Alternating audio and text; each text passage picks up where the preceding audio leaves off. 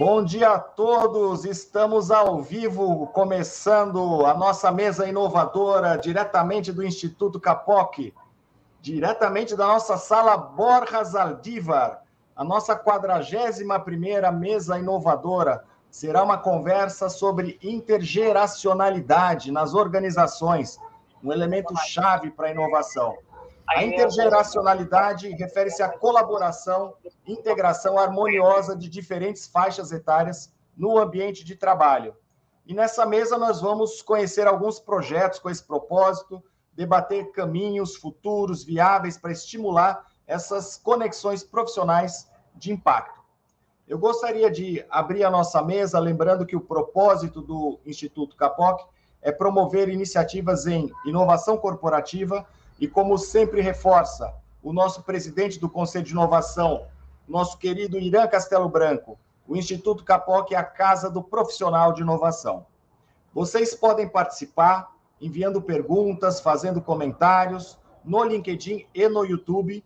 E após as, as apresentações dos participantes, nós abriremos, abriremos para debate e também vamos responder às questões do público.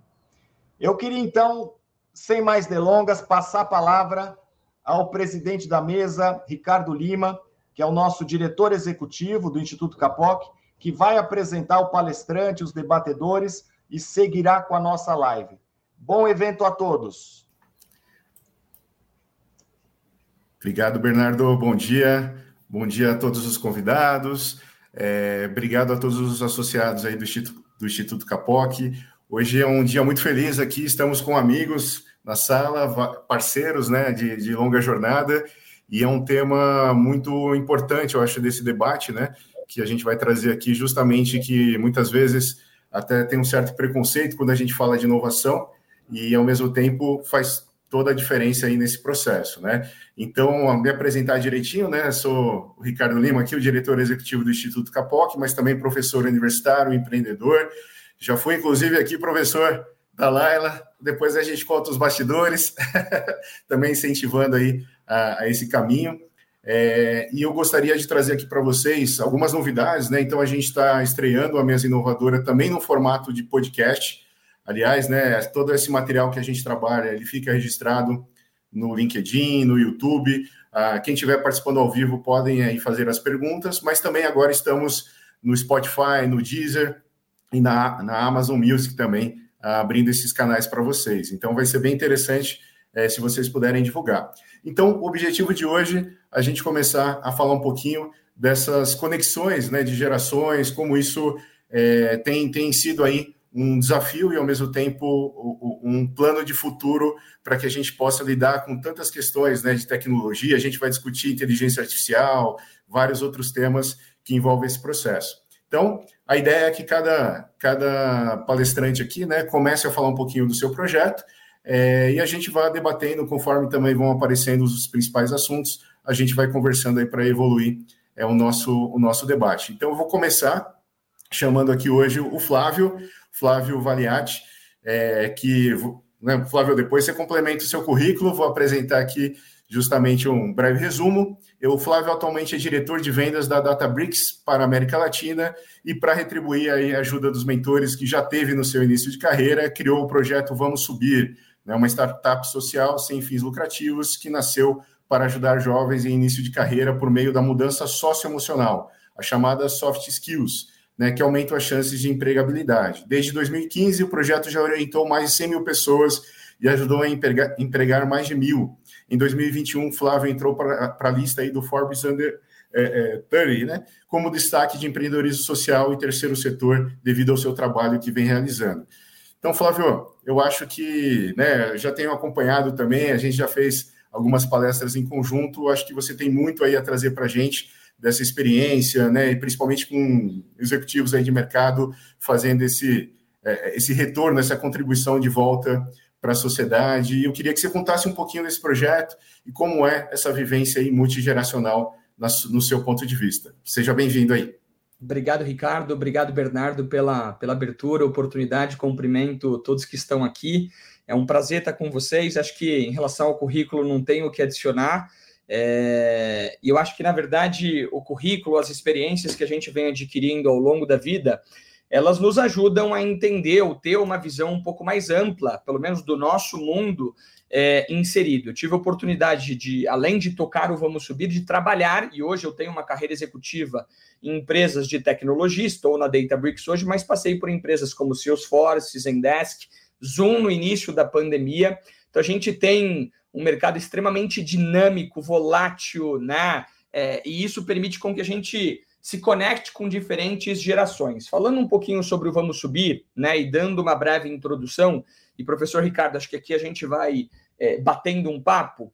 A ideia é, da construção do Vamos Subir, ou da criação do Vamos Subir, nada mais foi do que criar um projeto que pudesse ajudar jovens em início de carreira a terem sucesso por meio da mudança de atitudes e comportamentos. Por que, que isso é tão importante? Porque no final do dia, o mercado tradicional sempre incentivou e discutiu as habilidades técnicas como um diferencial competitivo. Isso foi verdade, talvez, em alguns anos passados. Isso aconteceu muito com, com diferentes gerações, talvez tentando introduzir baby boomers, geração X ou qualquer coisa do tipo. Era o que era pedido. Estude numa boa escola, estude numa boa faculdade, aprenda um idioma, desenvolva competências técnicas e construa uma carreira linear. Comece em uma empresa e termine nessa mesma empresa daqui 30, 40 anos, né? Se assim, né, a saúde das pessoas permitisse. Então, isso foi estimulado por muito tempo o advento da tecnologia, o advento das mídias sociais, o advento do mundo globalizado que confronta gerações, a gente começa a perceber algumas grandes mudanças. E essas mudanças elas passaram a, a, a, a, demandar e pedir que as pessoas se habilitassem mais em habilidades socioemocionais, que são as soft skills, as habilidades comportamentais que são inerentes ao ser humano.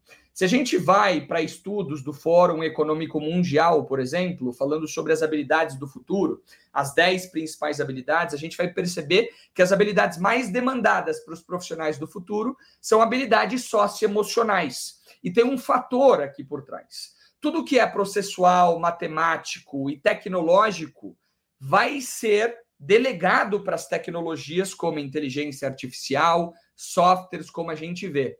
E hoje, 90% das demissões e das promoções, elas são vinculadas a soft skills como um critério de decisão.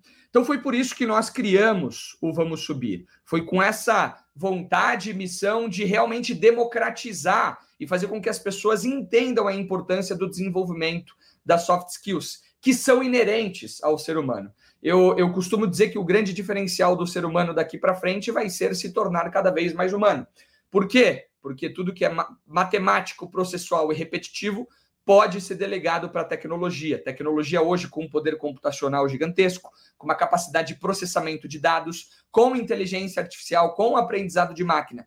A nossa capacidade cerebral ela é limitada, por mais que ela seja é, é, fortíssima, mas quando a gente compara né, com uma soma de computadores à disposição para processar informações matemáticas processuais repetitivas, a máquina acaba tendo vantagem competitiva. Isso significa que a máquina vai substituir os seres humanos? Eu não acho que na essência, mas muitos empregos, muitas, enfim, muitos postos de trabalho tendem a ser substituídos ou parte daqueles processos ou daqueles trabalhos por máquinas. Então, o grande ponto aqui é conseguir entender um contexto de mudanças gigante que aconteceu no passado, com as demandas futuras e como a gente obtém vantagem competitiva através das soft skills. Entendendo que hard skills hoje no mercado são premissa. A gente não pode ser contratado para fazer um trabalho pelo qual a gente não sabe fazê-lo.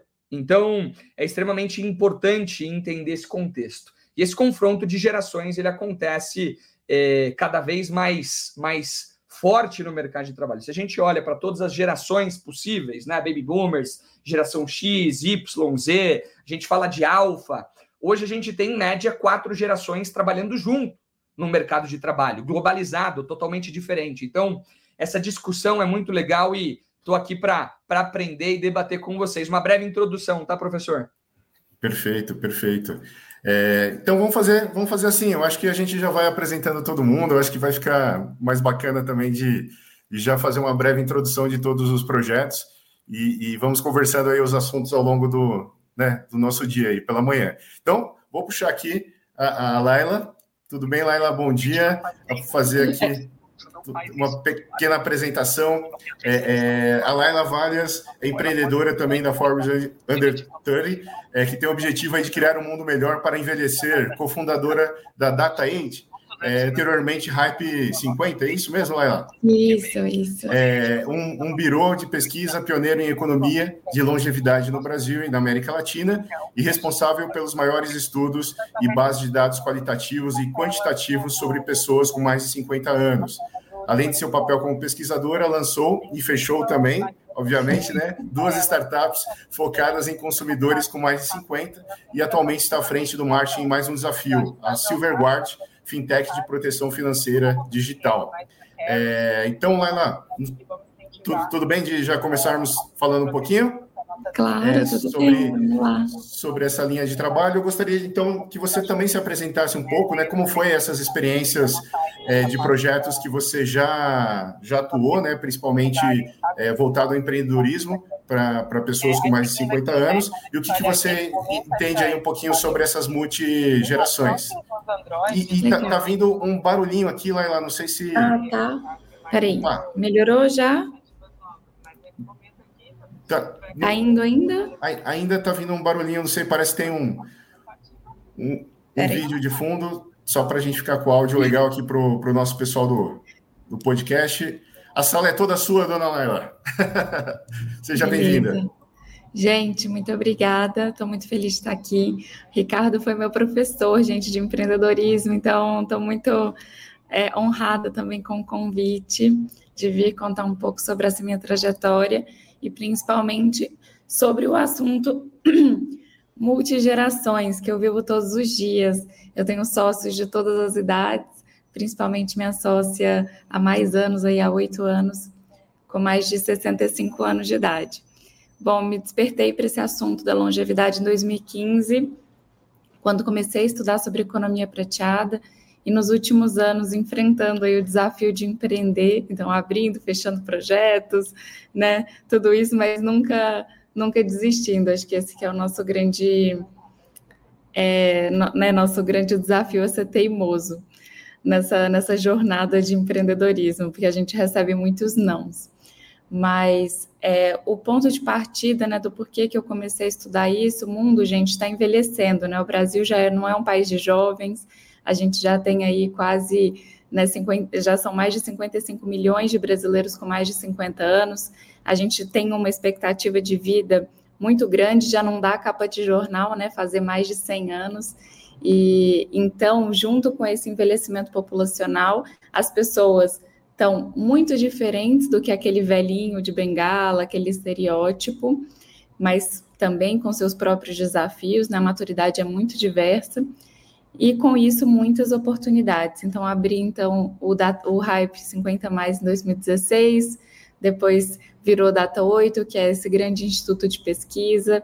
A gente fez os maiores estudos sobre esse assunto, sobre o comportamento do consumidor maduro no Brasil, expandindo também para a América Latina nos últimos dois anos. Então, uma jornada também de, né, é, de ir além das fronteiras do país entendendo muito bem essa diversidade na maturidade. Então, é muito importante lembrar que quando a gente fala de multigerações, hoje temos lares multigera né, multigeracionais, é, porque tem até quatro gerações morando juntas, e às vezes quem está bancando essa casa é uma pessoa com mais de 60 anos, e temos também no ambiente de trabalho várias gerações, inclusive sendo sócias, como eu e minha sócia. Muito legal. Obrigado aí pela, por essa participação. Eu acho que tem muitos dados de pesquisa né, que você é, é, tem, tem já levantado, que depois eu acho que seria legal a gente trazer aqui durante a nossa conversa. Vai ser bem, bem importante também. Obrigado, Laila. E vou chamar aqui, então, o nosso o, outro debatedor, né, nosso grande amigo também, Mário Santana. Bom dia, Mário. Vou fazer apenas uma apresentação rápida aí. É, o Mário Ele é tradutor e intérprete, cofundador do projeto Resgate, é uma organização com ações para reduzir contrastes sociais e co-idealizador do programa Think Tank Projeto Resgate para o desenvolvimento de habilidades de inovação intersetorial, com soft skills e liderança não hierárquica. É, o Mário é de Joinville, né? É, ou pelo menos está agora, né? Não sei exatamente aí todo o trajeto, depois ele conta um pouquinho para a gente. É, seja bem-vindo. Se puder compartilhar um pouquinho da, da introdução dos projetos, te agradeço também, Mário. Bom dia. Obrigado, Ricardo. Olá, é muito bom ver você de novo. Quanto tempo, hein? Flávio, é um prazer conhecer você. É muito bom estar com vocês. Né?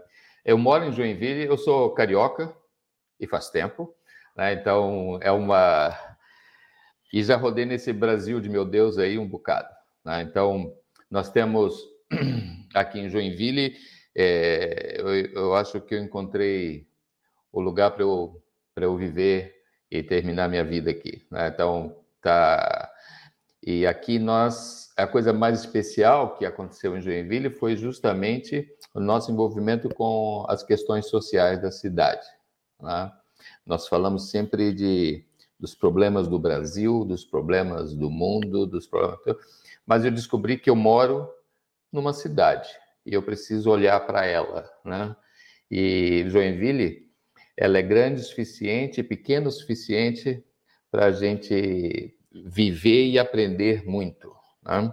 O projeto Resgate tem o objetivo de fomentar em crianças e adolescentes o desejo por se educarem. Né? A gente entende que a educação é o caminho necessário para é, para subir, né? para ir para o próximo nível, para ascender socioeconomicamente. Um dos elementos importantes da educação de qualidade é a escola de qualidade. Então, nós apoiamos crianças e adolescentes que estudam com bolsa de estudo em escolas particulares de excelência reconhecida, né? Ou seja, são crianças e adolescentes de baixa renda que estudam onde nas mesmas salas de aula que estudam dos filhos das classes mais afluentes da cidade.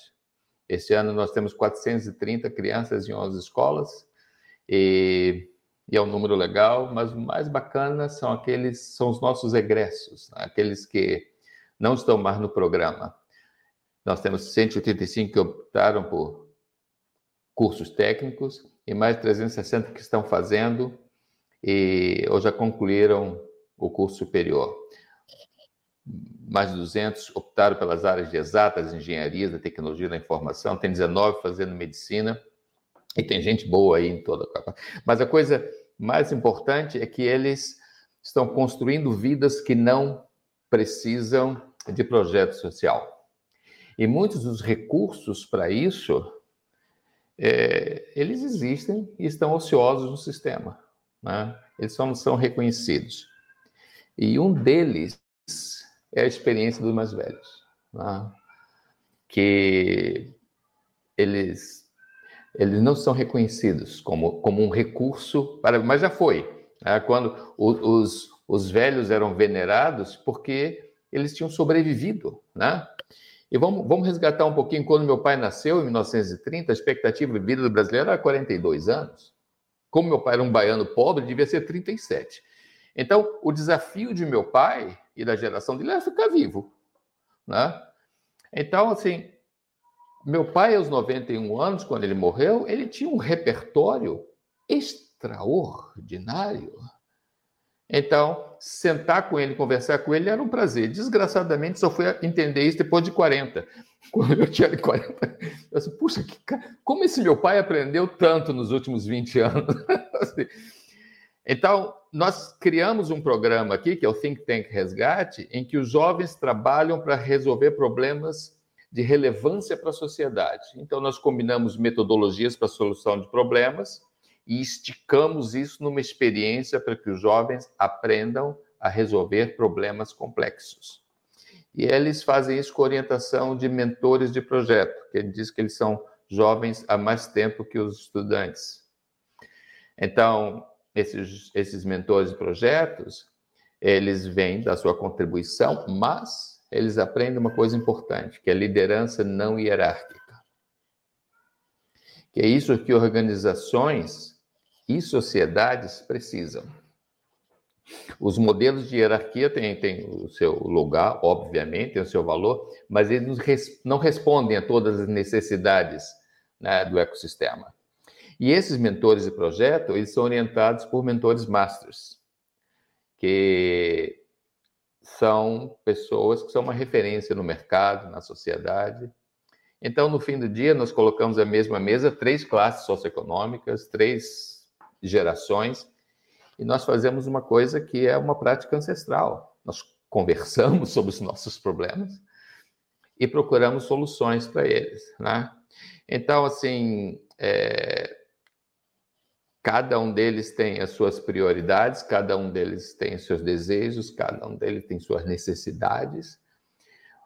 E nesse encontro, a, a vida acontece, né? Existe, existem conversas, existem trocas, existem resultados que são produzidos, existem problemas que são solucionados. E no final é aquela sensação de que, olha o que, é que nós fizemos juntos. Entende? Então, a gente entende que os mais velhos são, ok, eles são um mercado, eles são isso, eles são um, um, um problema para a Previdência e para o sistema de saúde, eles são um monte de coisa mas eles são também um recurso importante. Então, o desafio, entretanto, é a gente criar um ambiente em que as pessoas queiram ser ouvidas e queiram ouvir. Entendeu? Porque, assim, é... eu, eu, eu conheci a Laila em Joinville e foi um alento de ar fresco maravilhoso ouvi-la falar, entende? E eu percebi que se eu soubesse ouvir a Laila, ela ia falar comigo e ser sincera. E com isso eu ia poder enxergar algo que eu não estava vendo, porque obviamente ninguém vê tudo, né? E com isso a gente podia conversar e construir uma, uma visão compartilhada. E isso é o que a gente faz no think tank. A gente aprende a falar de um jeito que o outro queira ouvir e ouvir de um, de um jeito que o outro queira falar com você. E essa mágica que acontece é o que tornou é o que torna as soluções possíveis, né? Então assim, quando a gente vê o, o, os velhos, né? Quando a gente vê os idosos, quando gente, assim o, o, futuro não é a juventude, o futuro é a velhice, que todos nós estamos indo para ela, né? Entende? Então, assim, e é importante a gente saber ouvir. E é importante, os que são jovens há mais tempo, né? É, aprenderem que o novo sempre vem. E nós precisamos ajudá-lo a receber isso com com tranquilidade e com felicidade. Né? Então, a nossa experiência é essa. A gente tem colocado pessoas de várias gerações, de várias classes socioeconômicas juntas, e elas produzem e todos ganham com isso. Ganham oportunidades, outros crescem nas suas carreiras profissionais e os mais velhos enriquecem o seu legado. Muito bem. Legal, Mário. Obrigado aí. Nossa, muito muitas a, a, sensibilidade também né, nesses pontos da conversa, né? Isso que você sempre fala aí desse resgate também da inovação, né? Não é não é exatamente novo, mas a gente resgata aí questões ancestrais com uma conversa. Olha só, né? Como o Flávio também falou, assim, é, o que é o, o, o que está com valor hoje é o relacionamento humano, né? Ou seja, cada vez mais o, o ser humano e, a, e essas questões de relacionamento estão mais, é, é, mais em alta, né? Justamente aí essa parte socioemocional. E o que eu iria colocar, então, o primeiro tópico para a gente discutir, que é justamente a cultura da inovação, né? Quando a gente fala de inovação, a gente está falando, a gente sempre fala de ecossistema, é, muitos players, né, atores trabalhando em conjunto, governo trabalhando com, com, universidades, trabalhando com empresa privada, e essa é a riqueza, né? Essa diversidade, essa questão de várias cabeças, eu acho legal, o Mário trouxe também, não é só uma questão de gerações, mas até de classes sociais também, né, que entram em contato e, e que tem essa troca. E aí eu, eu, puxo novamente o Flávio, né, que, que costuma fazer um trabalho que eu, que eu acho, né, assim, ele, ele vai lá buscando grandes executivos que teoricamente parece às vezes que estão num pedestal, né, Flávio? E fala, não, não, vamos pra, vem para cá, volta, é, vamos fazer essa conexão com, com quem está começando e até de outras classes sociais também. E eu gostaria de, de, ouvir de você também sobre, assim, você acha que existe alguma resistência? É, você acha que já é uma percepção que as empresas é, têm? Porque, né, ou seja, nesse, nessa troca, é, nesse aprendizado, como você vê, principalmente nas grandes empresas que você é, é, faz essa, essas parcerias, essas palestras, como eles enxergam isso? Eles enxergam como algo realmente, ah, não, ok, vou lá, ou não, não, isso faz parte realmente de um futuro, é, de um caminho inovador. Que legal. Vamos, Professor, vamos obrigado, foi muito legal ouvir o Mário, a Laila, aprendi muito com vocês. Em cima dessa pergunta, professor, eu acho que vale a pena dar um passo para trás. Muitas vezes a gente está estimulando o confronto de gerações. A gente, a gente talvez é, inconscientemente, a gente está falando de conflitos, confrontos de gerações, e isso tende a estimular algo que seja negativo, mas é extremamente positivo. Ter a oportunidade de ouvir o Mário, um jovem é, com um pouco mais de experiência, né? Ou a Laila, que, que, que talvez tenha a minha idade, ou o professor Ricardo, isso é positivo, porque a gente aprende, porque a gente absorve, porque a gente tem a oportunidade de falar. E se a gente ouvir com o coração, como o, o, o Mário falou, a gente vai ter a oportunidade de absorver experiências diferentes, óticas diferentes, pontos de vista diferentes. Isso é extremamente importante para um desenvolvimento é, mútuo né, das gerações, que não devem ser confrontadas né, num teor negativo, mas de forma positiva, estimuladas. O que eu posso aprender com você, o que você pode aprender comigo, como a gente sai melhor dessas discussões. Em relação à sua pergunta, Acho que a agenda de impacto social, a agenda de desenvolvimento, a agenda de conexões e aproximações dessas gerações ela tem se tornado cada vez mais importante. Uma, a medicina tem avançado, a tecnologia também tem permitido que a medicina se desenvolva é, cada vez de forma mais e mais acelerada, ou seja, as pessoas, os jovens que estão aqui há mais tempo vão viver mais, por consequência, eles vão trabalhar mais, por consequência, eles vão ter que se reinventar cada vez mais. Isso significa que a gente tem que deixar todo o legado para trás daquilo que a gente, do, daquilo que a gente aprendeu, viveu? Claro que não. Mas a gente pode, obviamente, refinar e, ao mesmo tempo, fazer com que novas gerações absorvam um pouco daquelas nossas experiências. Então, as empresas têm estimulado isso. O que a gente faz no Vamos Subir, além de projetos, palestras, a gente tem programas de desenvolvimento de habilidades socio socioemocionais, bem como o desenvolvimento de competências técnicas para entrar em mercados novos, como mercados de tecnologia, desenvolvimento de software, produto, marketing, vendas, é, atendimento ao cliente. Então, são diferentes mercados que estão sempre demandando profissionais. E note que tem um ponto importante: as empresas elas tendem a atender um público cada vez mais diverso. As empresas não estão atendendo só a geração Z ou só a geração Y, existe um, um, um, confronto positivo, se a gente puder chamar assim, de diferentes públicos ou clusters de clientes, né? Palavras mais atuais, onde eu preciso me adaptar. Então, uma empresa não precisa de um perfil único de profissional. E estimular essa conexão entre as gerações é muito importante. Dentro do Vamos Subir, o que a gente gosta de fazer? A gente gosta de trazer esses executivos que normalmente já têm uma, uma, uma trajetória sólida, uma trajetória é, é, mais bem estabelecida para conversar com esses jovens. Porque existe um, uma lacuna, um vão, uma divisão entre o que eu quero fazer versus o que eu posso fazer nesse momento, o que eu já fiz. Então, quando você traz profissionais mais experientes que já fizeram e que lá atrás foram pessoas menos experientes, que tinham seus medos, suas incertezas, que queriam fazer, e você aproxima, mostrando que todos são iguais, todos são normais, todos são seres humanos com desafios, medos, incertezas, a gente começa a aproximar. E não existe melhor forma de aprender do que com referências. Não existe melhor forma de ser inspirado a não ser né, ouvindo pessoas que já fizeram aquilo que você quer fazer. Então, é, é, é extremamente importante essa aproximação. E eu tenho percebido um movimento muito forte no mercado de trabalho de executivos cada vez mais cedo tentando retribuir para a sociedade.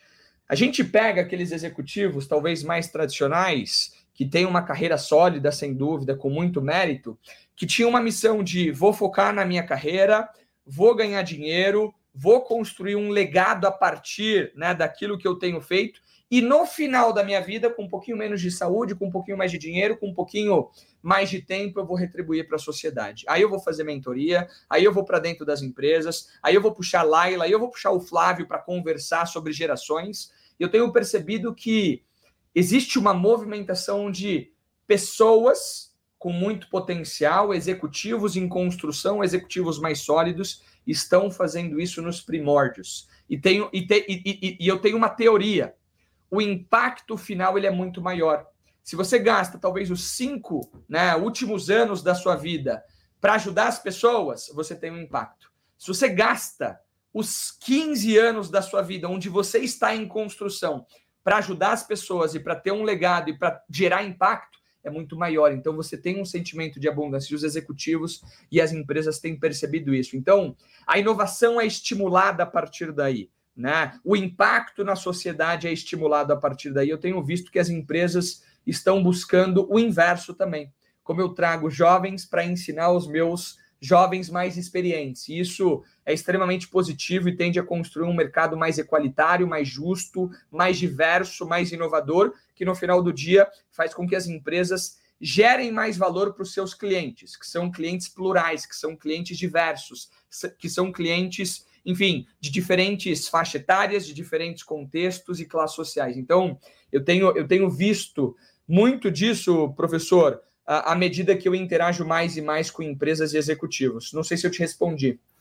Respondeu, com certeza. E eu acho que complementa a fala do Mário também na, na questão do, da confiança, né? Eu também vi algumas pesquisas que as equipes é, que têm uma performance melhor são aquelas que se confiam entre, entre, entre, entre elas, né? Ou seja, criar um ambiente de confiança.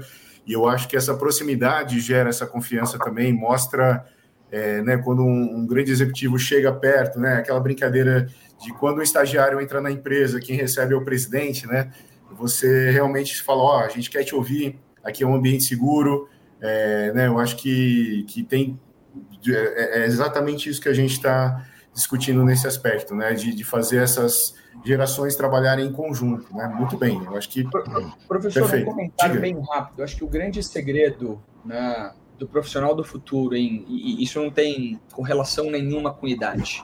É, ser jovem não está relacionado à idade, mas ao espírito. Se a gente tiver um espírito de estagiário para sempre, independente de ser o presidente ou estagiário ou um gerente de primeira linha ou qualquer coisa do tipo, a gente vai criar um ambiente humilde, um ambiente aberto, um ambiente onde a gente pode se provocar e a gente pode aprender. Então, acho que o segredo está em me manter estagiário para todo sempre. Não só no meu trabalho, mas em todas as áreas da minha vida.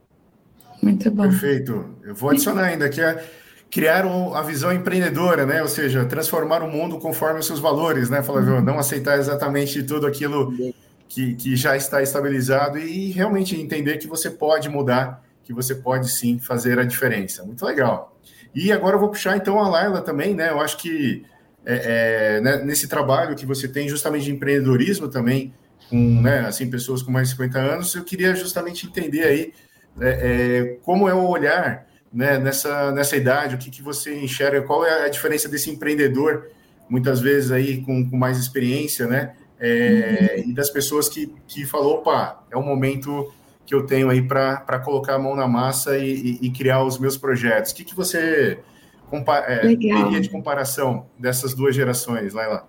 Olha, eu gostei muito da, da fala do Flávio, de falar, né? A gente fala demais de conflito de gerações, esse clash de gerações, como que lida, né? Como se fosse realmente uma grande catástrofe ter gerações distintas no mesmo ambiente. Só que esse é o natural, né? Na verdade, a gente vive de forma intergeracional, né? Se a gente vai dentro de casa, são várias gerações, como eu comentei, né? Na rua, numa, numa aula, né? na academia, a gente a todo tempo lida com diversas gerações. E foi muito interessante, né? Quando eu e minha sócia a gente se conheceu e assim, a gente nunca tinha parado para pensar que a gente tinha 30 anos de diferença uma da outra, até que alguém contou para gente. Então, isso também foi muito interessante, né? A gente já estava trabalhando juntos há uns três anos, e aí é, nos pediram, né, numa semana de diversidade, uma empresa falou: Ah, vocês contam o seu case? Aí a gente assim, como assim? Como que é trabalhar? Como vocês trabalham juntas? E aí a gente nunca tinha parado para pensar qual era a diferença de trabalhar juntas, né? Porque na verdade. E aí é isso que é o mais interessante, porque na verdade é, é, muito mais a essência das pessoas, porque a gente é muito parecida, a gente é amiga, além de ser sócia, além dos valores. Então a gente começa a trabalhar cedo, é, vai trabalhar tarde, enfim, a gente trabalha no final de semana, né? Porque tem que trabalhar, empreendedorismo é isso.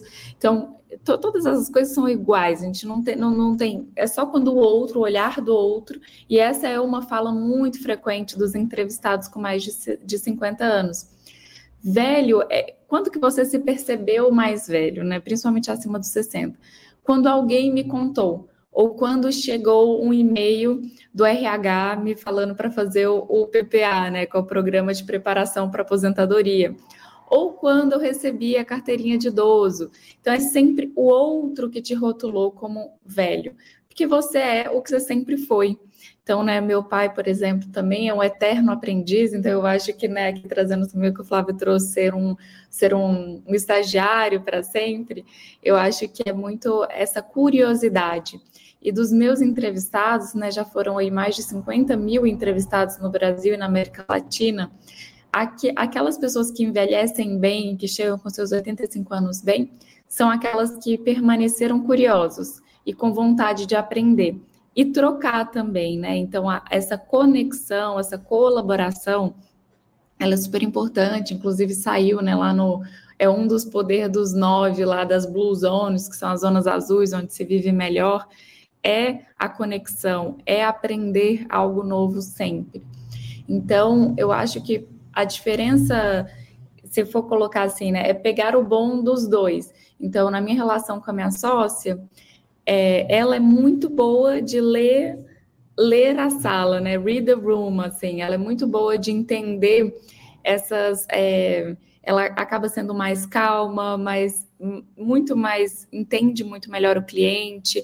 Essa coisa que é o mais intangível é muito boa, porque ela já rodou vários quilômetros, né? Ela já teve vários projetos, então ela, é, ela entende, enquanto eu estou na minha ansiedade, ai, vamos fechar o projeto, vamos fechar o projeto, ela está assim, não, peraí, isso aqui é assim, assim, assado, vamos falar isso na reunião, então ela tem um superpoder, né, de, de relacionamento muito grande, enquanto eu posso trazer, ou eu tenho outro superpoder nesse momento, né, que talvez é a habilidade tecnológica, e aí a gente, esse mix que é muito poderoso. E eu acho que é, é muito mais a gente olhar o que parece, as, né, as similitudes, do que de fato esse clash, essa grande coisa assim, né? Então eu acho que o, o, empreendedorismo na maturidade, que vem muitas vezes por necessidade, porque vamos viver mais, temos que trabalhar por mais tempo, ele é, é, é recheado de oportunidades quando a gente fala de todas essas gerações. Muito bem, muito legal, Laila. São falas, é, assim, não preciso dizer que todas as pessoas aqui são, são bem sensíveis, né? Como eu disse aí, ouvir com o coração e falar com o coração também, né? São pessoas que, que fazem o que acreditam e, e realmente estão fazendo a diferença. Obrigado mesmo. Eu acho que é, é, é, justamente isso, né? Não é uma questão, por exemplo, dos mais experientes passarem o bastão, mas ao contrário, né? Trabalharem em conjunto ainda por muito tempo é, e terem o seu espaço aí dentro desse, desse ecossistema aí, como a gente está colocando, né? Fazendo toda a diferença. E aí eu trago um, um, um outro debate também aqui para o Mário, que a gente, na, nas conversas anteriores a, a esse evento, é, também eu vou colocar sobre o, o, futuro da educação, Mário, que na verdade é, a gente vê que né, aquela educação é, é, de, de, sala de aula, né? Aquela educação, principalmente depois da pandemia, praticamente é, virou pó. E, e, nessa questão também de tentar escanear o jornal, né? De colocar a sala de aula para o formato virtual também não é exatamente isso. E você vem falando justamente do resgate, né? Das conversas, até de outros tempos, que é um, um modelo é, já educacional consolidado, né? Então eu gostaria que você comentasse um pouquinho sobre esse novo, assim, esse novo antigo modelo de educação que você acredita E principalmente, né, a, a, quando a gente fala de educação, o momento que a gente mais aprende, né, é o momento que a gente ensina, né? Isso todo mundo já já quando, por exemplo, eu virei professor, foi justamente o momento que eu mais aprendi é, como, como aluno. Muitas vezes assim eu ainda não, não tinha, não chegava a, a, certo ponto, assim, né? Como professor, eu falo, nossa, eu tenho que entender, tenho que absorver e tenho que passar é, esse conhecimento de uma forma diferente. Então, eu gostaria que você comentasse um pouquinho sobre o modelo educacional que você acredita e até mesmo como isso pode ser aproveitado pelas empresas também, né? Que também coloco muito que a nova educação está dentro das empresas, né? Eu acho que vale a pena fazer esse link. É, assim, a, a, a, a provocação é excelente, né? Porque a, educa... a gente vive em, em, em, caixinhas, né? Então, aqui está o Mário, professor, aqui está o Mário, membro da igreja, aqui está o Mário tomando cerveja com os amigos, aqui está o Mário. Quando, na verdade, a vida é uma coisa só, entende? Então, até mesmo esse, esse conflito de geração, conflito de classes, conflito de gênero, conflito de tudo, é, é um modelo mental né, que, que, que, se estabelece e as coisas se organizam em torno dele. Né? São estruturas mentais que se estabelecem. Então, o que nós temos vivenciado é que a educação escolar é uma que tem o seu valor, tem o seu lugar, mas ela não, não, não encapsula tudo que precisamos aprender. Tá? Mas para a gente aprender, a gente tem que viver, a gente tem que ter um, um certo nível de confiança mútua. E para isso, né, que ensinou a, a raposa ao pequeno príncipe, é preciso criar laços é preciso é, a gente sentar e, e conversar. E porque a grande vantagem dos mais velhos, eu vejo, eles são capazes de nos ajudar a fazer perguntas certas, né? se nós estivermos preparados para isso. É, eles são capazes a, como a, a, a sócia da Laila, né, faz assim, Vamos, vamos, vamos, vamos ouvir o ambiente, vamos ouvir o que está sendo dito aqui, escutar o ambiente. Né? E a esperança é que as próximas gerações cometam outros erros, novos erros, né? que é um sinal de progresso. Não é, ok, nós vamos acertar. Não, o máximo que a gente vai conseguir fazer é cometer novos erros e ter escolhas diferentes e melhores do que, que nós tínhamos anteriormente. Tá?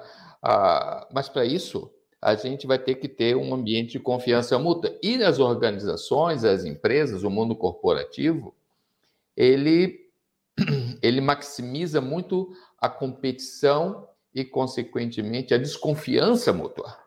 Né? Então, assim, eu tenho certeza que esse tal de Ricardo Lima está tá interessado naquela promoção que eu quero, eu tenho certeza. Eu nunca conversei com o Ricardo, então eu nunca sei, ele trabalha lá na, na engenharia, eu sou do, do, do, comercial, seja o que for. Então, quando a gente faz isso no, na, no nosso programa, a gente pega essas, essas, esses indivíduos e os coloca num ambiente em que eles não precisam competir. E é muito interessante. As pessoas passam a se conhecer em, em, em grandezas, dimensões, as quais eles nunca tinham pensado. E aí, quando indivíduos se conectam, as relações ganham um outro, um outro tom, inclusive nos, nas, nas, nas suas vidas profissionais. A analogia que a gente faz é que é, que é colocar meninos e meninas na mesma sala, diminuir a luz, colocar a música certa e sair da sala, deixar a vida acontecer. Né? E, então, assim, essa. E aí é que acontece o aprendizado.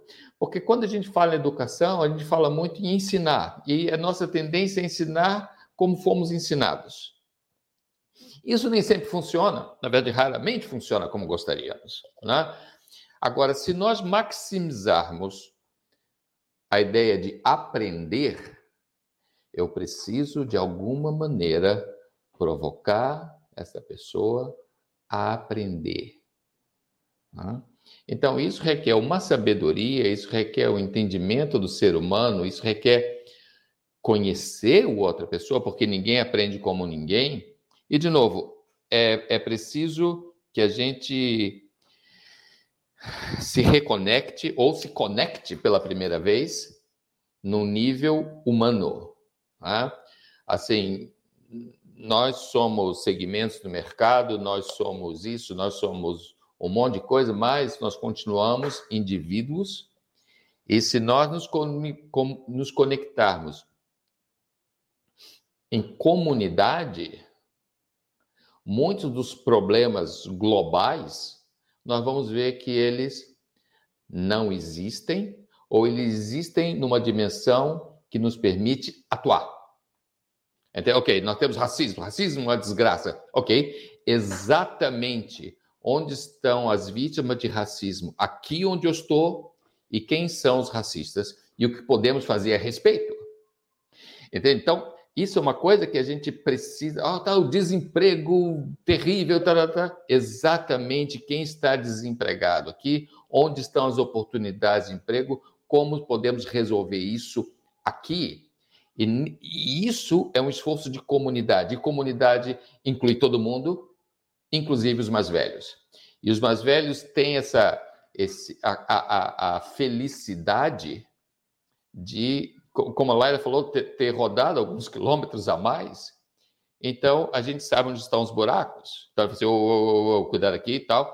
Não quer dizer que o cara não vai cair no buraco. Vai cair.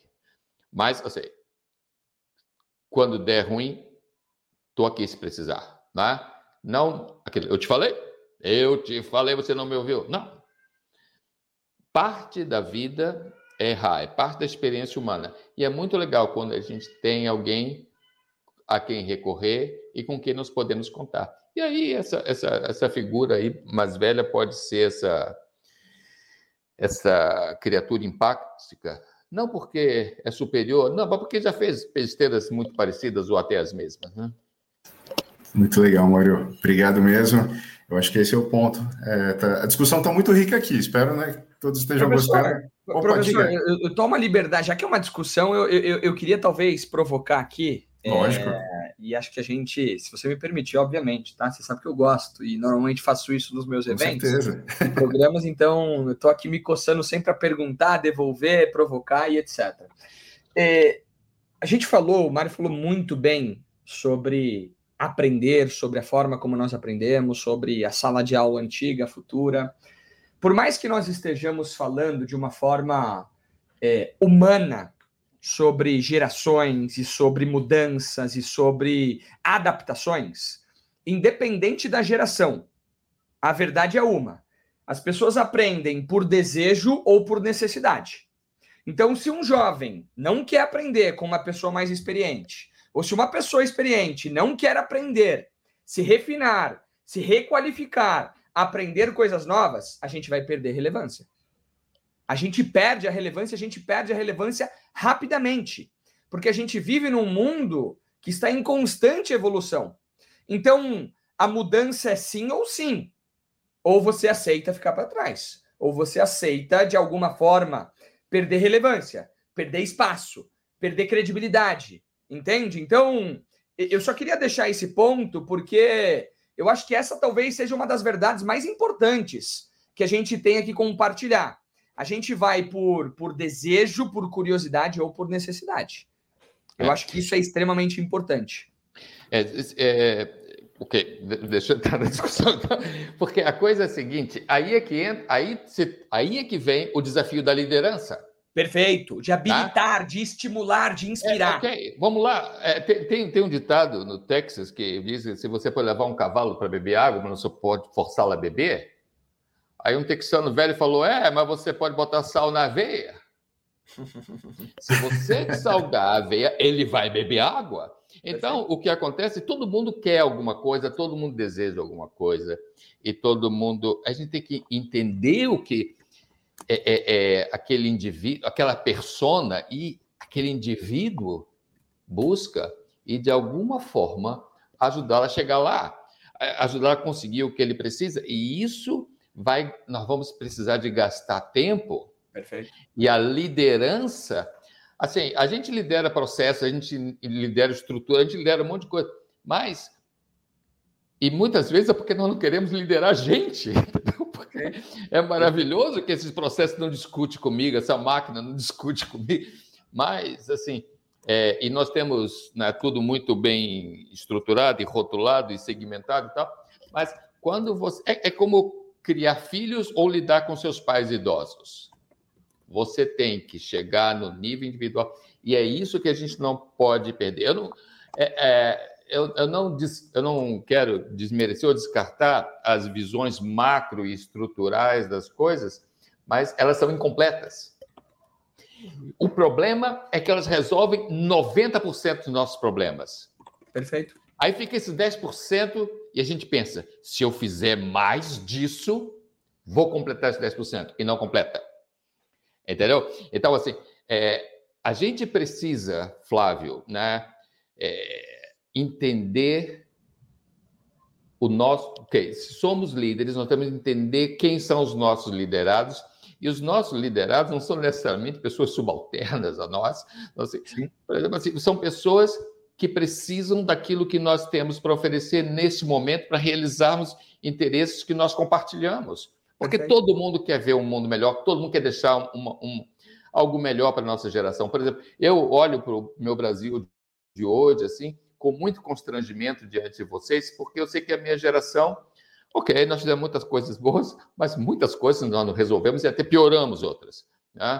Então, assim, é, muitos problemas, por exemplo, políticos que nós temos hoje, nós tínhamos na época de Getúlio Vargas e nós não resolvemos. Entende?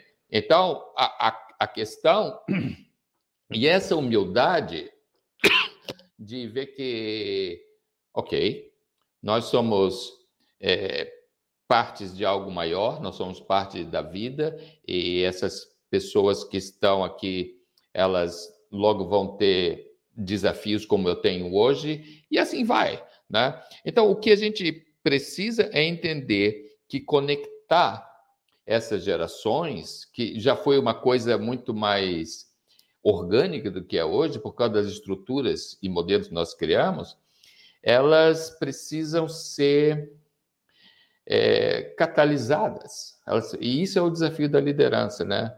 Vários ritos deixaram de existir. Nós não.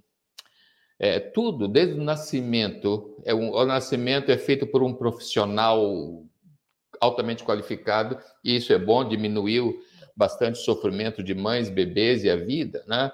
É, mas, por exemplo, meu, meu pai e minha mãe morreram, e eu só fui encontrá-los né, no, no velório.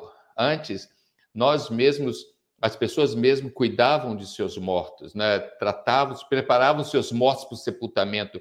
Então, tudo isso fazia parte da experiência da vida e ajudava-nos a entender a finitude que é viver, a, a, importância da outra pessoa, a necessidade de preparar alguém para os próximos passos. E assim vai. Mas no momento que nós segmentamos tudo, nós temos profissionais para fazer tudo, nós temos né, eh, startups para tudo, a gente que, que ajuda em muitas coisas, nós perdemos essas outras. Então a gente precisa revisitar as nossas conquistas e ver, ok, o que, que são esses 10% que nós precisamos e como vamos atendê-los. Né? Eu acho que esse é um desafio de liderança mesmo. Né?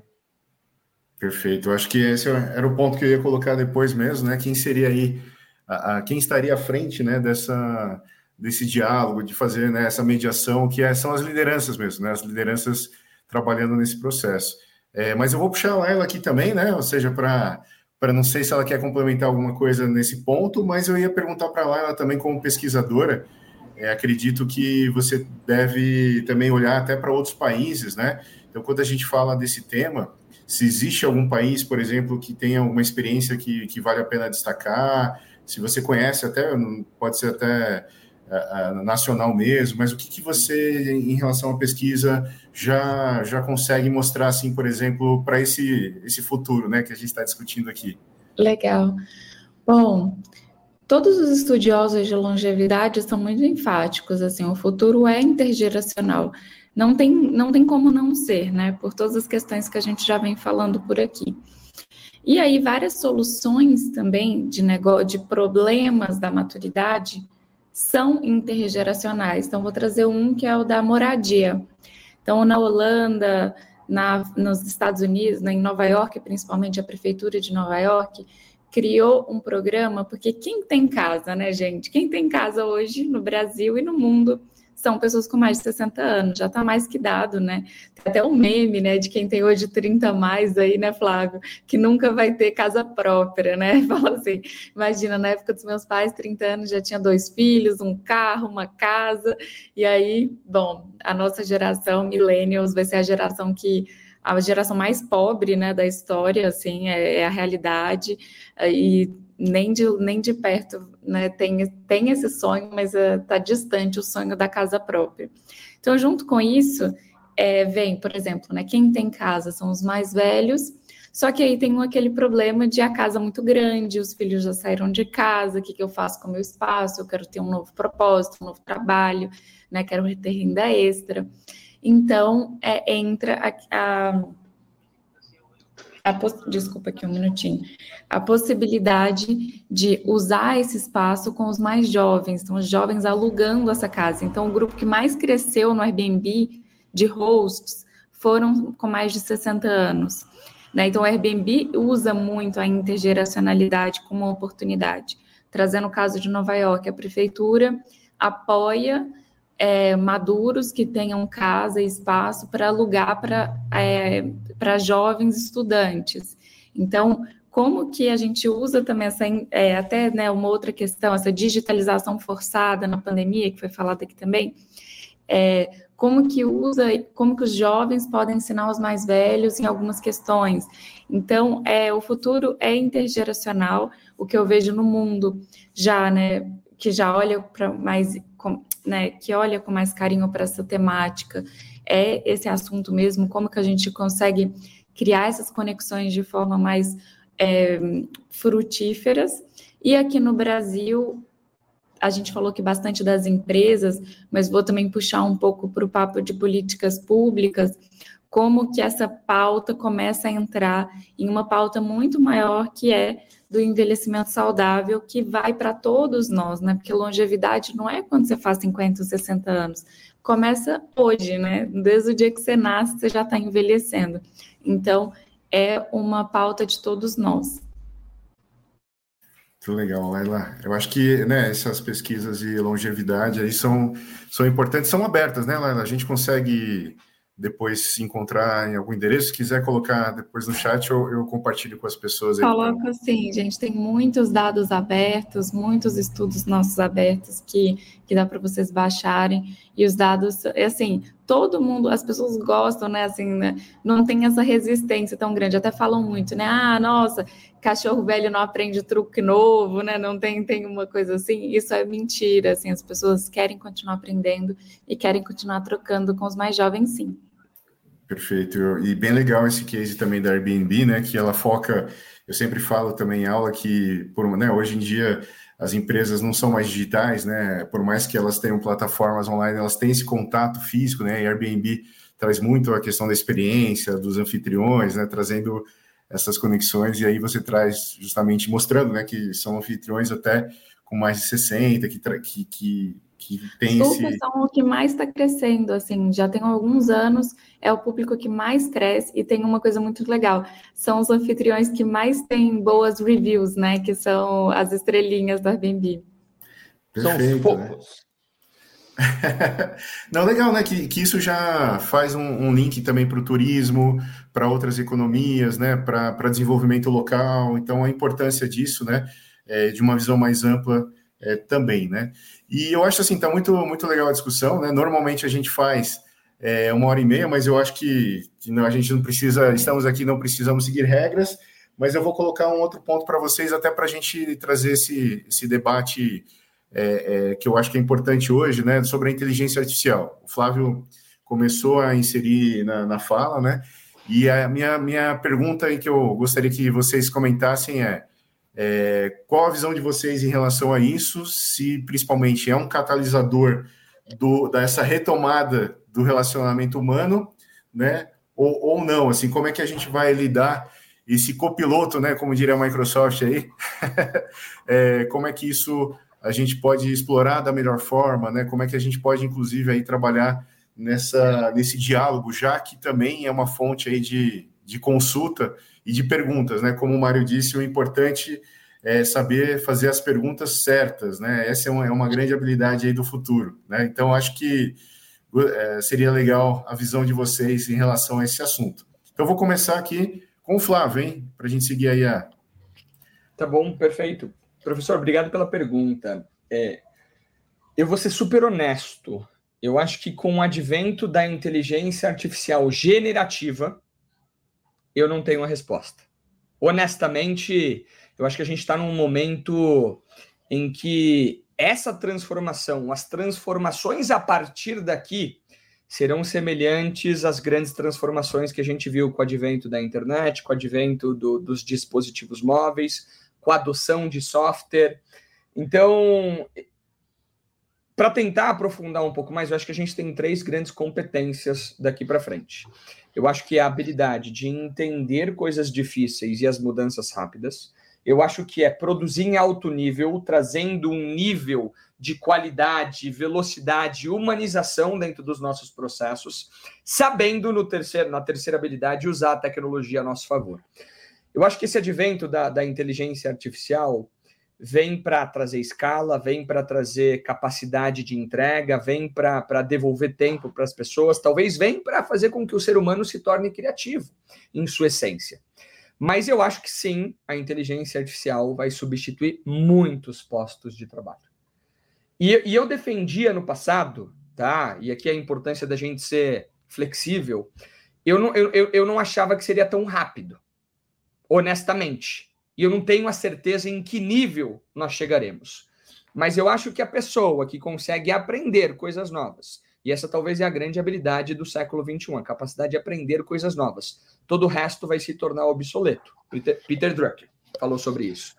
E eu acho que usar a tecnologia a seu favor, como a gente usa o, o, o Waze hoje, como a gente usa um copilot da Microsoft, como a gente usa várias tecnologias de produtividade, aí a gente vai atingir um nível de maturidade, um nível de, de, de capacidade de entrega gigantesca. O futuro daqui para frente vai ser um futuro embarcado com inteligência artificial generativa em tudo que a gente faz. Vai ser no software, vai ser no telefone, vai mudar completamente a forma como a gente vive, como a gente gera valor. Entende? Então, é, esse é um tema extremamente quente. Existem debates, talvez o Mário e a Laila tenham mais conhecimento do que eu de, de, de temas, de discussões de, de, de, políticas públicas, né? Em cima disso. Mas eu acho que vai ser um, um futuro daqueles que conseguem utilizar a tecnologia a seu favor. Eu vi uma frase recente, espero não errar aqui, de que nenhum homem é melhor do que uma máquina mas nenhuma máquina é melhor do que um homem que utiliza a máquina a seu favor. Da mesma forma que empregos serão extintos, para cada, cada emprego extinto pela tecnologia, 2,6 novos empregos eles surgem derivados daquela tecnologia. Então, é uma capacidade de reinvenção, é uma capacidade de como me mantenho relevante diante de tantas tecnologias que estão surgindo. Perfeito, ótima fala. É, é, isso, né? É até arriscado falar desse futuro mesmo, mas a gente tem caminhos possíveis aí, Flávio. Bem, e você justamente, né, trabalha com isso aí. Eu acho que, que é um ponto interessante mesmo dessa análise. Vou puxar aqui então a Laila para comentar um pouquinho desse assunto. Perfeito. Sobre a visão dela. Olha, eu acho que tem, tem um ponto, né? Não, nem, nem vou entrar nessa discussão de se vai vir ou não vai vir, né? Já está aí, né, gente? Já GPT, o Gemini, tudo aí já está aí, já está acontecendo. É, eu acho mais como oportunidade, né? Tem uma, outro dia me falaram, né? Agora é a vez, uma, uma sócia né, falou, agora é a vez dos, do, do, povo de humanas, né? Por quê? Né? Porque todas essas, a inteligência, né? A gente acha que inteligência artificial é só de matemático, meu namorado é cientista de dados, né? Toda, toda essa galera. E, e, na verdade, se é conversacional, né? Se a gente tem que escrever e a gente tem que dar contexto, estou trazendo aqui, né, para o chat GPT, por exemplo, a habilidade de contexto, de ler, de novo, né, essas, a habilidade de dessa sutileza da linguagem, é, muitos, isso vai ser muito, muito bom para quem tem mais de 50 anos, porque já falou muito, né? Já conversou muito, já leu muito. Então, é, essa habilidade eu vejo muito mais para quem tem esse repertório de comunicação do que quem está começando agora, porque o chat GPT, né, quem já teve a oportunidade de brincar com ele ou trabalhar com ele, eu trabalho com ele aberto aqui, porque facilita muito a minha vida de escrita. Não adianta só você pedir alguma coisa e vem cuspido, né? Você tem que realmente explicar o que você quer. Então, essa habilidade de conseguir trazer esse contexto e esse conhecimento da linguagem, ele, para quem tem mais quilômetro rodado, é mais fácil do que quem não tem. Então, eu acho que é olhar para a inteligência artificial, entender quais são as suas fortalezas e ver como que você pode né, realmente usar para, como diz o Flávio, gerar valor no mercado, na sua vida e tudo mais. E aí, um outro ponto só que eu queria trazer de inteligência artificial, que é esse bias, né, que são as lentes da inteligência artificial. O que, que acontece? Quem geralmente faz parte da construção dessas tecnologias são pessoas mais jovens e muitas vezes não pensam nessa usabilidade de um usuário mais velho. E aí vou, a gente está falando aqui de umas, né, uma, uma, uma tecnologia que está agora em alta, mas outras, como por exemplo, o uso né, do, do dedinho para ler ali, né, sua, sua como é que chama isso aqui mesmo, gente? O, o seu. Digital. É, só digital. Quando você vai ficando mais velho, você vai perdendo a digital. Então, um grande problema da, até das máquinas de tirar dinheiro, né, no caixa e tudo mais, é que não lê a sua digital. Aí o problema está em quem, né? Tá no usuário, que isso é uma coisa natural do corpo humano e perdendo o digital, ou de quem construiu essa tecnologia sem levar em consideração todas as pessoas, essa diversidade de uso. E aí hoje tem se falado muito, né, desse preconceito da máquina, né, que na verdade é o preconceito de quem criou a máquina, né, sem pensar em todas essas em todas essas pessoas que vão desde uma pessoa mais velha, como trouxe aqui, né, que a digital não funciona, ou vai também, né, para identificação de corpos diferentes, de cores da pele diferente. A gente está falando aí de baias raciais, mas tem sim um bias de idade que, que ainda é pouco falado, mas que existe sim. Muito legal, Laila. Perfeito, hein? Achou Ótima colocação, isso mesmo, né? das digitais aí, é, é real, né? E, e, isso vai ter que já ser, ser pensado. E vou trazer aqui então Mário. A, a, sala é sua também, Mário. Vamos lá. Obrigado. É assim, é, o, o, o, nós vivemos num contexto inédito na experiência humana, né? inédito na experiência da nossa espécie. Nós nunca vivemos isso. Então, o fato é que nós não sabemos o que, os, quais são os desdobramentos que isso vai ter. E, e é muito importante, assim, esse trabalho que, que a Laila faz, né, que faz as pesquisas, faz esse entendimento macro, ajuda-nos a entender tendências, a, a, perceber onde é que as coisas possíveis, em que direção a humanidade vai, né? Entretanto, para para o não cientista, né, para o afegão médio aqui, no comum aqui, é, é muito importante entender que se essas tendências macro, quando elas são circunscritas a um local, elas ganham contornos e dimensões, como já falei, né, nos quais a gente pode atuar. Então, é, o que a inteligência artificial, assim como todas as outras tecnologias, vão fazer com a humanidade, eu não sei, não consigo prever. Mas se eu fizer um círculo né, no, no, na, minha, na minha cidade, no meu bairro, na, na organização em que eu trabalho, seja o que for, no meu clube, e a gente pode entender quais são os impactos nesse ambiente, nos idosos deste círculo. E aí as coisas ganham contornos humanos, ganham textura, ganham nome, ganham endereço, essas coisas têm história. É a, é a dona Laura do 804. Nossa, ah, é, o nome da minha mãe, hein? É o nome da minha mãe quase okay. se acerta o apartamento, Mário. Entende? Então, assim, ok. Então, não é uma, uma abstração estatística, né? É um ser humano que existe, que tem dores, que tem sofrimentos, que tem sonhos, que tem aspirações, que tem isso. E essa pessoa, esse indivíduo, esse ser humano, ele precisa de respostas e ele tem respostas para dar. Então, de novo, a gente precisa conhecer a dona Laura, do 804, a gente precisa, de alguma forma, em muitos casos, validar a existência dessas pessoas. Porque isso é outra coisa. Nós não somos ninguém se, se não somos reconhecidos, ninguém não fala conosco, ninguém nos chama pelo nome, ninguém nos, nos diz eu estou vendo você, né?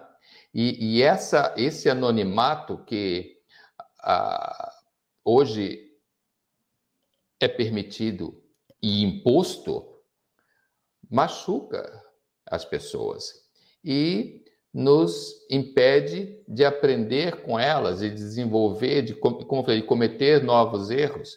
Então, às vezes, a gente está repisando besteiras que foram feitas há quatro, cinco gerações. Não, não.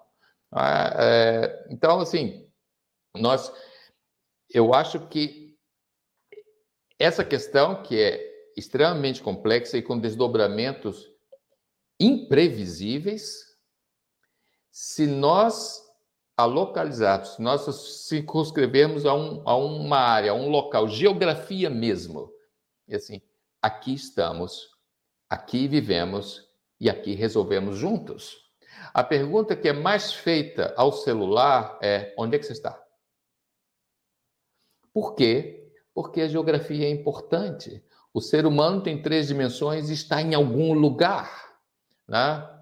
Então, é, e claro, hoje nós estamos aqui conversando e, e, e, debatendo, estamos em lugares diferentes do planeta. Entretanto, cada um de nós vai sair de casa e vai pegar um trânsito local. A comida está em alguma mercearia ou supermercado local. Você vai interagir com pessoas que. E, então, é ali então, assim, essas duas dimensões, as duas grandezas da vida atual, elas precisam coexistir é, pacificamente e nós precisamos não nos permitir é, nos afastar, né? E, e, pelo contrário, trabalhar para com a intencionalidade de nos, de nos reunir. E, como não é mais um processo natural, é um desafio de lideranças trabalhar com a intenção, com a intencionalidade, com clareza para provocar isso, visando um fim proveitoso. Não é sempre que é legal e é querido, é porque, como nós estamos diante de uma incerteza muito grande, a nossa existência pode muito bem estar dependendo da nossa capacidade de sentarmos juntos e conjugarmos nossos sentimentos, nossas mentes, nossas experiências, nossos sonhos, para construir algo concreto e isso se torna real. No mundo é uma utopia, no seu prédio, não. É onde é, é ali que você pega o elevador e desce todo dia, né? Perfeito, Mário. É, e justamente meus estudos, né? Eu estudo muito sobre co-design principalmente em pequenas comunidades, né? Isso, né? Ou seja, um pequeno grupo ele consegue fazer uma mudança. A mudança, né, está nos pequenos para o macro, né? E o, o formato de Olon, né? Que uma pequena a, a fatia representa aí o todo, né? Eu acho que é bem isso mesmo. E o que a gente falou da confiança, e também coloco para vocês, né? É justamente essa, esse estímulo à diversidade que a gente falou de gerações, de classes sociais, de, de culturas, na verdade, até a própria abertura para inserir a inteligência como também um, um, como uma entidade, né? ou seja, como até uma pessoa dentro desse contexto, né? ou seja, tendo a mesma abertura que a gente precisaria ter para conseguir trabalhar a inovação, conseguir trabalhar toda essa riqueza. Então, é, agora eu vou até colocar o Bernardo de volta aqui na nossa conversa também, mas a gente está indo para uma reta final. Eu gostaria só de, de agradecer, principalmente, né, colocar que o Instituto Capoc deseja fazer projetos com todos vocês, né? A gente abrir essa, essa parceria mesmo, a gente vai conversar bastante sobre isso.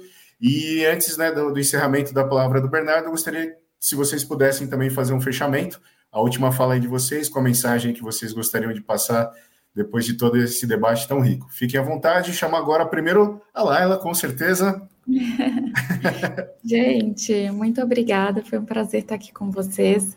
É, como mensagem final sobre intergeracionalidade, as múltiplas gerações, é tenham amigos de todas as idades, né? Coloca aí é, um, uma meta de ter pelo menos dois amigos ou três amigos mais velhos ou mais jovens, né? Conversem com pessoas de outras gerações, vocês vão ver que tem muito mais semelhança do que diferença, é muito mais igual do que diferente. E estou super aberta aí para disponibilizar os dados, tem, tem, tem muitas pesquisas minhas da, da minha empresa abertas gratuitas para download. Depois eu passo o link para todos e agradeço muito o convite de novo, professor. Obrigado, vai lá. Nós que agradecemos aí. Mário, por favor. É, muito obrigado pela oportunidade, né? Assim, a nossa a nossa experiência de você poder conversar e ouvir um ao outro, ela é enriquecida, né? Sempre. E eu acho que o maior desafio que nós temos é, com a, essa intergeneracionalidade, o que nós temos é a necessidade de voltar a reconhecer o valor um do outro, a importância um do outro no contexto em que vivemos e especialmente assim realmente aprender o que a, a, a falou, né, a intenção, né, assim trabalhamos com a intenção, com a clareza de realmente realizarmos algo que gere valores que todos possam compartilhar. Né? Então, isso nos coloca assim, numa situação privilegiada em relação às outras, às outras eras, é que nós temos todo ferramental para isso. Né? Todo ferramental, nós temos, continuamos seres humanos dotados dos atributos para conversarmos, e todas as ferramentas necessárias para fazermos isso independentemente de onde, onde estejamos, e também todas as ferramentas para vermos como isso se conecta às tendências, às, ao que está acontecendo na humanidade como um todo. Né?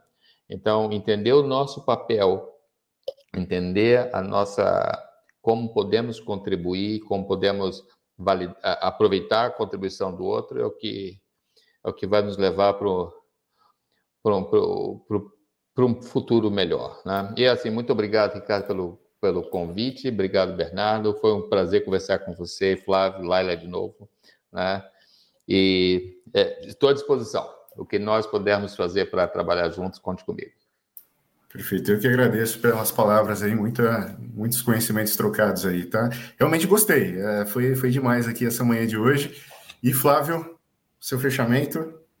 Maravilha, Ricardo, obrigado pela oportunidade. Bernardo também, Mário, foi um prazer te conhecer. Laila, mesma coisa, aprendi muito com vocês.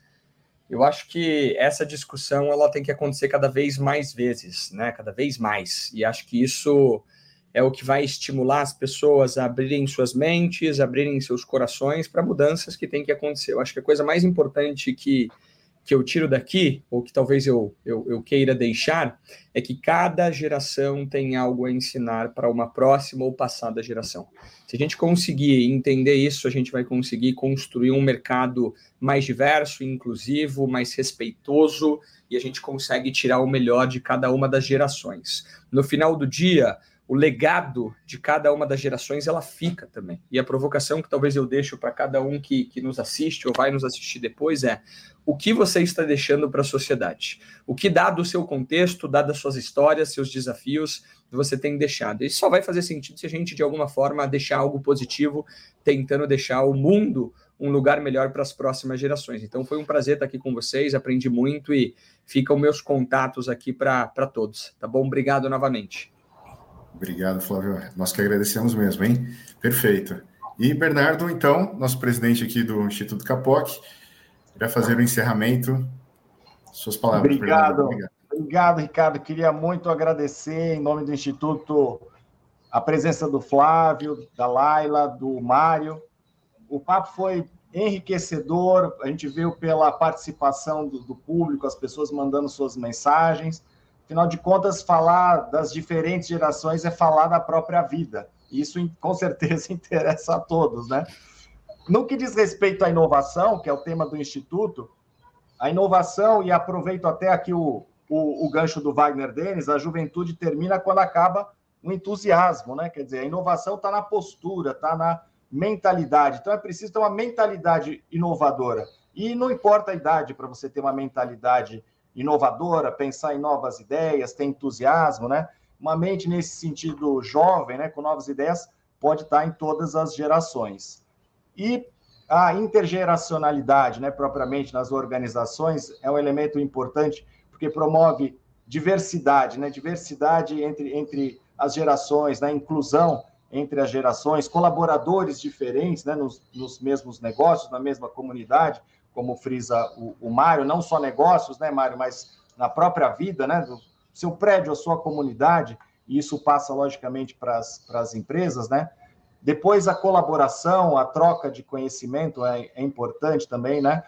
Uma pessoa que tem muito conhecimento acumulado e outra que tem novas propostas, novas ideias, ainda não, é, não errou o suficiente, né, para nesse sentido, então traz também a sua colaboração e cria um ambiente inclusive que estimula né, a, a uma resolução a, de forma criativa, de outra forma, e essa troca de energia, né? A gente está falando de conhecimento, mas existem também algumas coisas que a gente não explica, que é o entusiasmo que o, que o, que o Wagner está trazendo, né? Mas é uma, uma energia também que é importante, né? O, o, as pessoas mais experientes junto com mais jovens, essa, essa mistura cria realmente um ambiente muito interessante. Então, reconhecer, valorizar essa troca de experiência entre as gerações, é, para que potencialize a inovação como um diferencial competitivo sustentável, mas lembrando que a gente não está falando apenas de negócios, estamos falando da própria vida, estamos falando da nossa rua, da nossa comunidade e também da nossa família. Isso tudo para, no final das contas, sejamos pessoas mais plenas e mais felizes. Afinal de contas, como a gente viu, apesar de chat GPT, inteligência artificial, continuamos, felizmente, pessoas, humanos, né? Gostaria de agradecer muito você que acompanhou a nossa live, participou enviando seus comentários, as suas perguntas. Agradecer os nossos diretores associados do Instituto Capoc, os nossos convidados por terem atendido nosso pedido, Flávio, Laila, Mário, muito obrigado e também pelo nosso querido Ricardo Lima, nosso diretor executivo que presidiu a nossa mesa de forma brilhante. Obrigado, Ricardo. Lembrando que o propósito do Instituto Capoc é promover iniciativa e inovação em todos os seus aspectos. E se você se dedica à inovação, venha nos conhecer, acompanhe as nossas redes sociais. Esse vídeo ele vai estar disponível no LinkedIn, no YouTube e também agora no nosso podcast, né, Ricardo? No Spotify, no Deezer, no Amazon Music. Então nos acompanhe para saber das novidades. Um grande abraço a todos e até o próximo mês com mais uma mesa inovadora. Vou pedir para os nossos convidados ficarem todos mais um minutinho, que o Ricardo vai oferecer um café para vocês agora, tá bom? Um grande abraço e até lá. Obrigado, Bernardo. Obrigado a todos. Tchau, tchau.